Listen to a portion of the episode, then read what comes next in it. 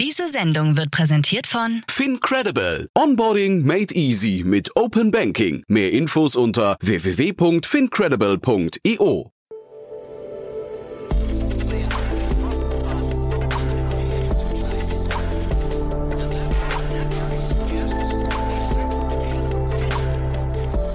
Startup Insider Daily.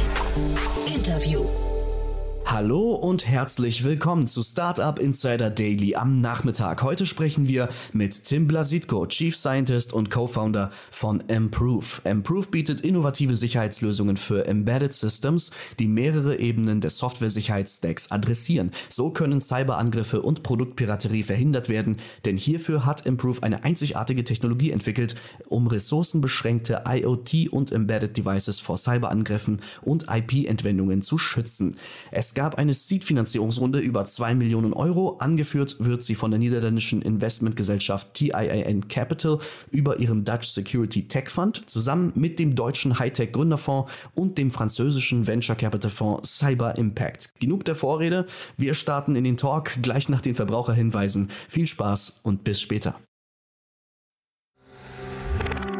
Werbung. Hi, hier ist Nina, Content Managerin bei Startup Insider. Suchst du deine nächste große berufliche Herausforderung? Dann melde dich bei uns. Wir suchen aktiv nach neuen Teammitgliedern, die Startup Insider zum führenden Informationsmedium der deutschsprachigen Startup-Szene machen wollen. Aktuell suchen wir Sales Manager, Customer Success Manager, Finanzmanager sowie Werkstudenten in den Bereichen Sales, Product und Content. Aber auch wenn keine passende Stelle dabei ist, melde dich trotzdem bei uns. Wir suchen immer nach leidenschaftlichen Menschen, die mit Startup Insider Großes bewegen wollen. Also, um mehr zu erfahren und dich zu bewerben, geh jetzt ganz einfach auf startupinsider.de/slash insider.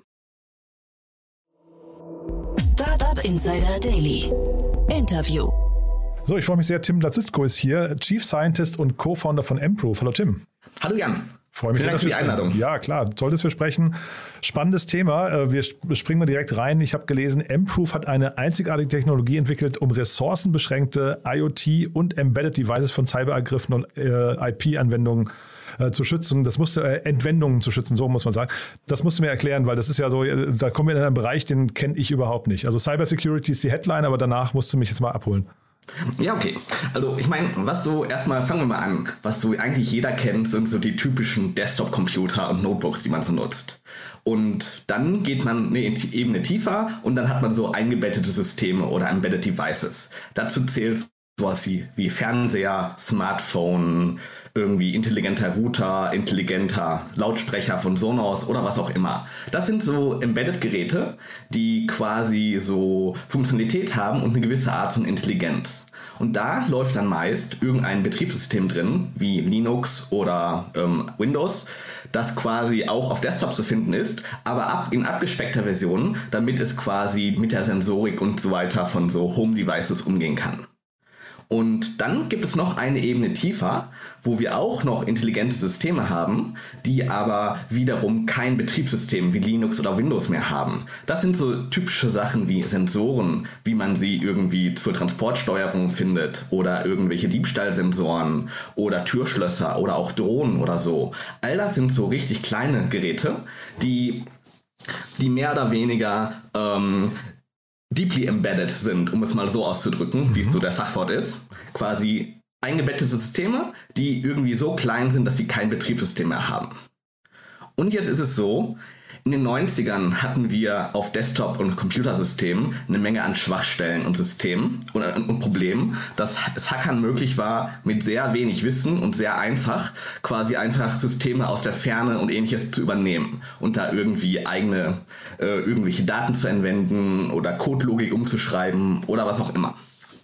Und auf den Desktop-Systemen und auch auf den Embedded-Systemen wie Smartphones oder ähnliches hat sich in den letzten 20 Jahren eine Menge security-technisch getan. Aber wenn wir jetzt in den tief eingebetteten Bereich gehen, sowas wie ähm, Sensorik und ähnliches, da wiederum gibt es keine wirklichen Sicherheitsmaßnahmen. Da ist so der Stand mehr wie in den 90ern. Wir sprechen immer so scherzhaft davon von wie Security like the 90s, wo man nur drauf gucken muss, ein bisschen pusten muss und die Systeme fallen sicherheitstechnisch auseinander.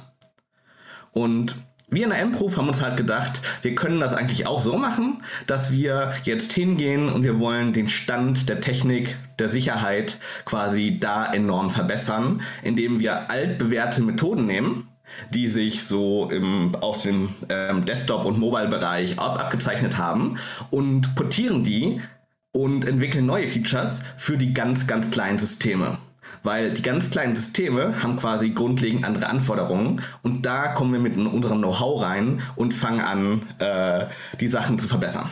Mhm. Äh, also es ist natürlich total plausibel, dass der Markt wahrscheinlich gerade ähm, ziemlich heiß ist, ne? weil äh, man, man, man, bekommt ja mit, was an Cyberangriffen und, und Hackerversuchen und auch im Darknet und so weiter da alles gerade vor sich geht. Aber trotzdem, wie geht ihr denn jetzt davor? Also wie, ähm, ich meine, es gibt ja eine Unzahl an wahrscheinlich Einsatzgebieten für eure Lösung. Ähm, wie erschließt ihr euch das quasi Device by Device? Du hast von Smart Speakern gesprochen, dann irgendwie, keine Ahnung, Kameras und so weiter. Also wie geht ihr davor? Ähm, wie wir da vorgehen? Ähm, also ich glaube, man muss das technisch und marketingtechnisch unterscheiden. Okay. Also marketingtechnisch sind wir so Zielgruppe Kunden, sind unsere Kundenzielgruppe alles, was irgendwie Sensorik entwickelt und das im großen Stil, die im sicherheitskritischen Bereichen sind. Sowas wie Automotive, Sensorik ist so ziemlich überall oder Transportunternehmen oder auch Aerospace, aber auch Konsumerelektronik. Überall gibt es quasi große Hersteller, die irgendwie so Devices entwickeln die sicherheitskritisch sind oder selbst wenn sie nur in Anführungsstrichen mit Konsumerdaten arbeiten, ähm, halt irgendwie doch schon nicht äh, Daten entwendet werden können sollten oder ähnliches. Und das heißt, der Bedarf ist da bei vielen Firmen und die müssen wir quasi äh, marketingtechnisch erreichen. Nee, nee, also ich verstehe quasi, also ihr richtet euch an Kunden, die diese Devices herstellen oder richtet ihr euch an Kunden, die Unterteile, Bauteile von Devices herstellen äh, oder, oder produzieren? Ähm, teilweise beides. Manchmal ist es so, dass der, ähm, dass der große Hersteller selbst die Sachen in Auftrag gibt oder irgendwie als Security-Maßnahmen vorschreibt. Manchmal ist es auch so, dass irgendwie Subdienstleister für diese großen Unternehmen halt irgendwie eigene Technologie kaufen, um irgendwie Sachen zu verbessern. Mhm. Das heißt, wir reden mit beiden. Mhm. Okay, und dann wolltest du jetzt quasi den, den technischen Part nochmal erklären, ne? Genau. Technisch ist es so, dass die Landschaft sehr divers ist. Wir haben irgendwie sehr kleine Geräte, wir haben mittelgrößere Geräte und ähnliches. Und was wir da quasi machen ist, typischerweise ist es so, dass die Hardware für den Hersteller recht günstig ist, dass aber eine Menge Arbeit in die Software fließt. Sowohl was geistiges Eigentum angeht, sowohl was auch Kontrolllogik angeht und so weiter und so fort. Mhm. Und wir und der Hersteller geht klassischerweise hin, nimmt die Software und packt die dann auf das Gerät. Das ist quasi typischerweise äh, bekannt als Firmware, mhm. dass er irgendwie eine Firmware produziert und die auf das Gerät packt. Und was wir jetzt machen ist, wir hinken uns dazwischen, zwischen er hat die Firmware und er packt die Firmware aufs Gerät. Was wir nämlich dann machen ist, wir nehmen quasi die Firmware, schreiben die ein bisschen um, adden dabei Sicherheitsfeatures und die umgeschriebene, gehärtete, in Anführungsstrichen, Firmware packt dann der Hersteller quasi auf sein Gerät. Äh, kann ich, kann ich soweit nachvollziehen. Ich frage mich nur gerade, warum können das Hersteller nicht alleine? Also was, was genau ist dann äh, das Element, was ihr dann noch da, dazu bringt? Ähm, was, hm, das, ist eine, das ist eine komplexere Antwort. Also okay. zum einen ist es so, dass es sicherheitstechnisch ähm, unheimlich starke Anforderungen gibt, was irgendwie Größe angeht, was ähm, so, normalerweise ist es so, dass die Geräte sehr klein sind. Man hat auch sehr wenig Speicher zur Verfügung. Und man braucht auch sehr, sehr viel Wissen aus dem Desktop-Bereich zum einen, wie man so Sachen überhaupt baut und dann, wie man sie in minimal baut, dass sie auch auf einer Vielzahl an Geräten, auf einer Vielzahl an unterschiedlichen Größenconstraints und ähnlichem lauffähig sind. Das heißt, das ist enormer Aufwand, wo man sehr viel Zeit und Hirnschmalz reinstecken muss, um da etwa eine Lösung zu produzieren. Das ist das eine. Und das andere ist, dass ähm, es einen Grund hat, dass die Sicherheit, dass es auch finanzielle Gründe hat, dass die Sicherheit in diesem Bereich nicht so gut ist. Ähm, nämlich, weil in dem Markt einfach kein Know-how für Sicherheit ist. Das sind oft alles Entwickler, die quasi ähm, sehr unter Zeitdruck arbeiten, die keine großen Sicherheitsschulungen hatten oder ähnliches. Das heißt, der ganze Markt selbst ist wirklich auch so ähnlich aufgebaut wie in den 90ern, wo eine Menge Zeitdruck herrscht, wo nicht viel Sicherheitsbewusstsein bei Design dabei ist. Und das führt oft dazu, dass die Geräte da ähm, enorme Probleme haben. Wenn ich jetzt der Käufer von so einem Gerät bin, kann ich mich denn da im Vorfeld irgendwie absichern? Also gibt es irgendwie Übersichten von Geräten, die, ähm, weiß nicht, sicher oder, oder, oder Schwachstellen haben? Du hast jetzt also Sonos zum Beispiel vorhin genannt.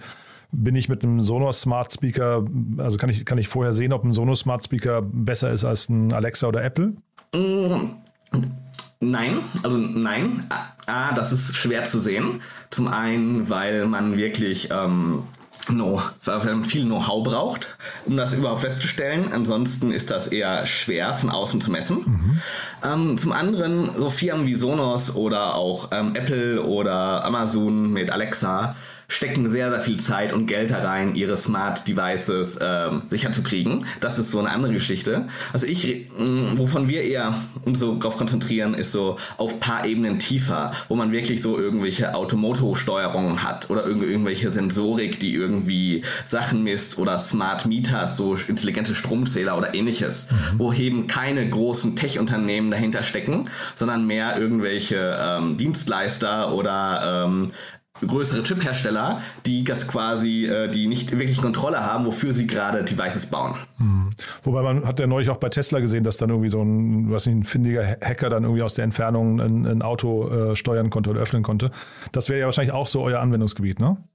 Ähm, ja und nein. Also ich sag mal so, okay. ähm, ja, ähm, es gibt so ziemlich überall Sicherheitsprobleme, aber und, und, und auch natürlich auch bei Tesla und äh, Sonos und Amazon und so weiter. Mhm. Ähm, solche Firmen allerdings stecken schon sehr, sehr viel Zeit und Vorarbeit da rein und haben auch oft die Expertise, um so Leute anzuwerben und ähnliches mhm. und Sachen umzusetzen. Natürlich treten da auch Sicherheitslücken auf. Aber oft ist es dann so, dass gerade bei irgendwelchen, äh, dass bei den kleineren Geräten das halt oft nicht der Fall ist, wo mhm. gar nicht die Expertise in-house zum Beispiel da ist. Mhm. Äh, die schreiben ja zum Teil sogar, ähm, was ich, Wettbewerbe aus, ne? dass dann äh, irgendwelche Belohnungen, wenn du halt äh, Sicherheitslücken findest, das ist wahrscheinlich auch dann euer Metier eigentlich, ne? Ja, genau, genau. Mhm. Ich hatte eben deswegen gefragt, ob nicht für euch dann sogar ein Weg sein kann, dass ihr irgendwann mal so eine Art Prüfsiegel oder Gütesiegel äh, rausgeben könntet. Ne? Dass also quasi man durch M-Proof halt irgendwie, wenn, wenn, ne? vielleicht ist das eben so ein Gütesiegel, was dann auf so einem Gerät drauf ist, dass man halt weiß, es ist halt irgendwie, ähm, du hast vorhin gesagt, äh, hard, hard embedded, nee, wie hast du es genannt? Äh, ähm, deeply embedded, also deeply also tief, embedded, tief ja. eingebettet quasi. Ja, ja. Ist das ein Weg?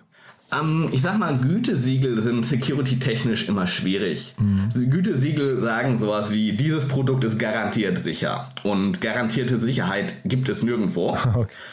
Was man allerdings machen kann und wo wir auch im Prozess sind dabei, das zu realisieren, ist, man kann seinen Arbeitsprozess zertifizieren lassen, dass man gewissen Sicherheitsstandards irgendwie ähm, garantiert und genügt. Das heißt, es ist mehr so, gerade wenn man so im Bereich Medizintechnik, Automotive oder Aerospace unterwegs ist, da ist es so, als Dienstleister musst du vom TÜV eine Zertifizierung haben oder von einer TÜV-ähnlichen Instanz, die quasi garantiert, dass dein Workprozess so aussieht, dass du nichts kaputt machst oder dass du dir alle mögliche Mühe gibst, nichts kaputt zu machen dass du quasi hingehst und sagst, okay, die, ähm, der Dienstleister macht sehr, sehr viele Tests, der testet seine Infrastruktur, der stellt auf vielen Wegen sicher, dass seine Software nichts kaputt macht und ähnliche Dinge.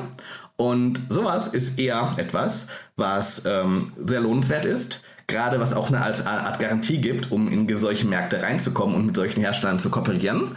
Da ist es aber eher so, dass, man, dass wir als Firma unseren eigenen Arbeitsprozess zertifizieren lassen würden, sicherheitstechnisch, und weniger, dass wir irgendwelche Gütesiegel geben für dieses Produkt ist sicher. Mhm.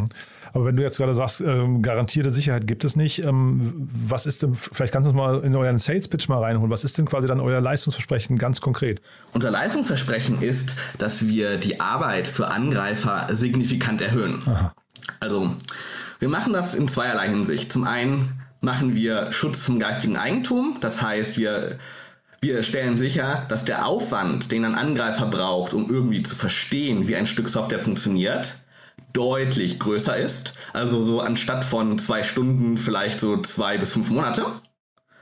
Und gleichzeitig, dass ähm, wenn man irgendwelche Schwachstellen aus der Ferne ausnutzt, dass die äh, nicht, äh, nicht so einfach äh, ausnutzbar sind. Mhm.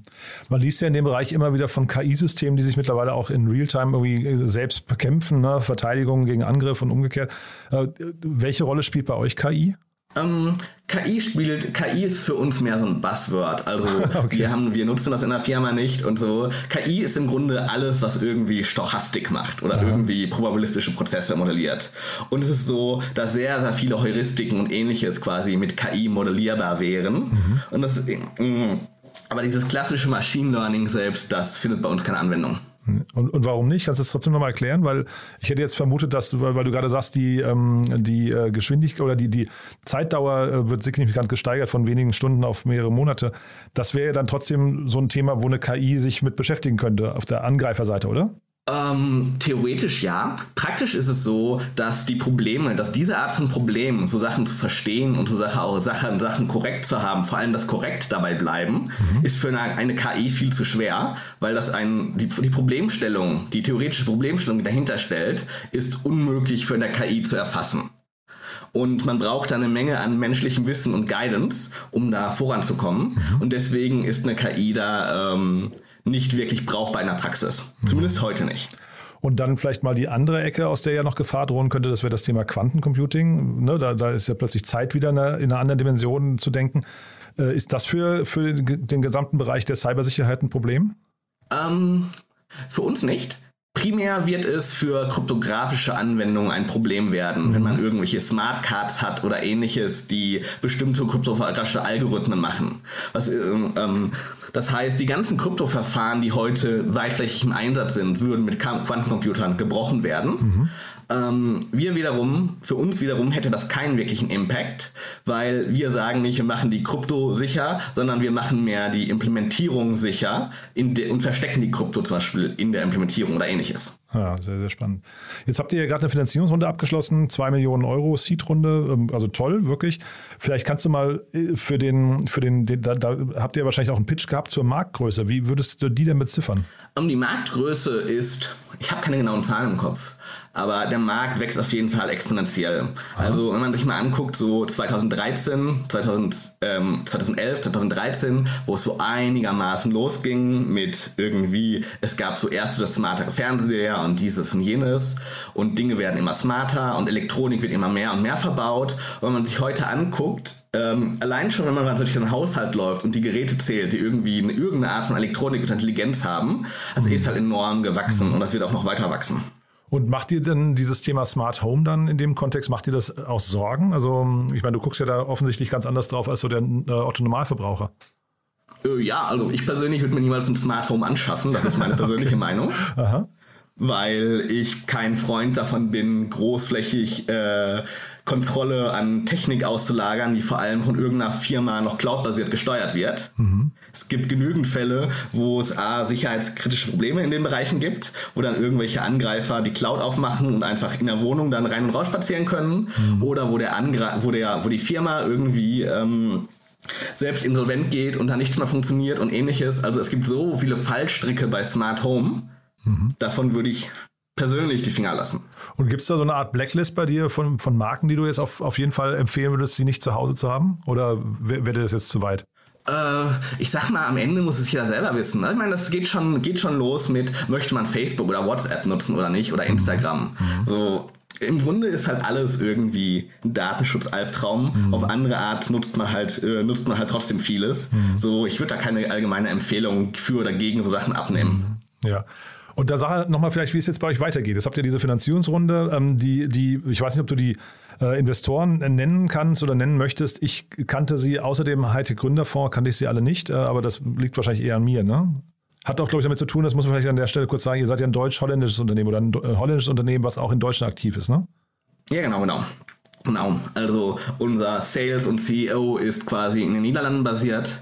Wir selbst sind eine deutsche Tochterfirma, weil wir haben einen deutschen Standort in Bochum, wo wir die ganze Technik machen. Und ja, das war eine internationale Führungsrunde mit unser Lead-Investor war Teen, das war ein niederländischer äh, Investor, dann der Hightech Gründerfonds und dann noch ein, ähm, ein ähm, ein französischer Investor, dessen Name mir gerade nicht einfällt. Cyber spontan. Impact, ja. Mhm. Äh, Cyber Impact, genau, ja, Dankeschön. Mhm. Ja, mhm. okay.